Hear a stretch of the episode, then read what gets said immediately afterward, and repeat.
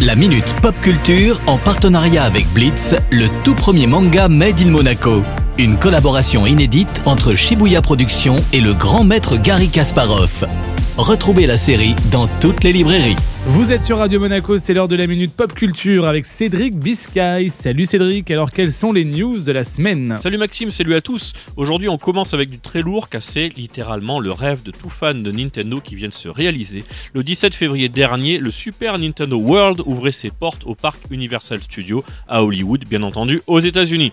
Tout est à taille humaine, hein, donc l'immersion est incroyable. On voit qu'il y a eu de la réflexion pour adapter les différents éléments mythiques de la licence vers le monde réel.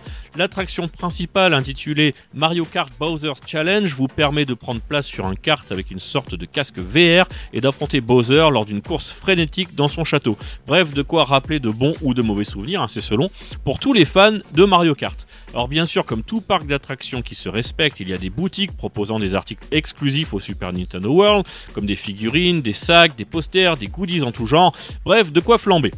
Alors Shigeru Miyamoto, le créateur de Mario, s'est bien sûr exprimé sur le sujet lors d'une interview avec IGN, où il explique notamment sa joie de voir l'évolution de ses personnages vers des médias nouveaux comme ce parc, mais aussi le futur film Super Mario qui sortira le 5 avril prochain et que j'attends avec la plus grande impatience. Alors donc, si vous ne saviez pas où partir en famille cet été et que vous avez quand même des bons budgets, maintenant vous savez où aller, go Super Nintendo World. Eh bien en tout cas c'est noté. Niveau cinéma, est-ce qu'on a du nouveau? Yes, pour les fans de films d'horreur, on a l'énième retour d'une saga mythique dans nos salles avec Scream 6. La saga avait débuté en 1996 et avait tout de suite trouvé son public en se moquant ouvertement des codes du film d'horreur et en les renversant.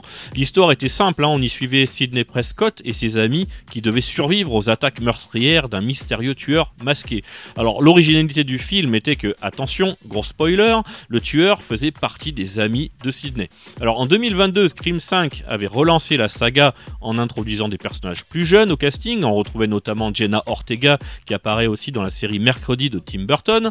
L'histoire se déroulait 25 ans après les meurtres du premier film et on y suivait une bande de jeunes adolescents devant survivre aux attaques d'un tueur masqué et bien évidemment le tueur se cachait parmi eux. Pourquoi changer une recette qui fonctionne? Alors le sixième volet est donc la suite directe de ce reboot et vient jouer sur les traumatismes des survivants du film précédent. Alors pas super original mais toujours super efficace. Alors comme tout bon film d'horreur qui se respecte, un Scream avait besoin d'un tueur masqué, et pour l'anecdote, le design du masque du tueur de Scream, donc Ghostface, est directement inspiré du tableau Le Cri d'Edward Bunch, peint en 1893, alors de quoi frimer, lors d'une partie de Trivial Poursuite. Scream 6 sort le 8 mars prochain. Et eh bien en tout cas, on a hâte de voir ce film, et je sais que Océane également a hâte de voir Scream 6. Merci beaucoup Cédric, et je te dis à la semaine prochaine. Ciao ciao la Minute Pop Culture en partenariat avec Blitz, le tout premier manga Made in Monaco.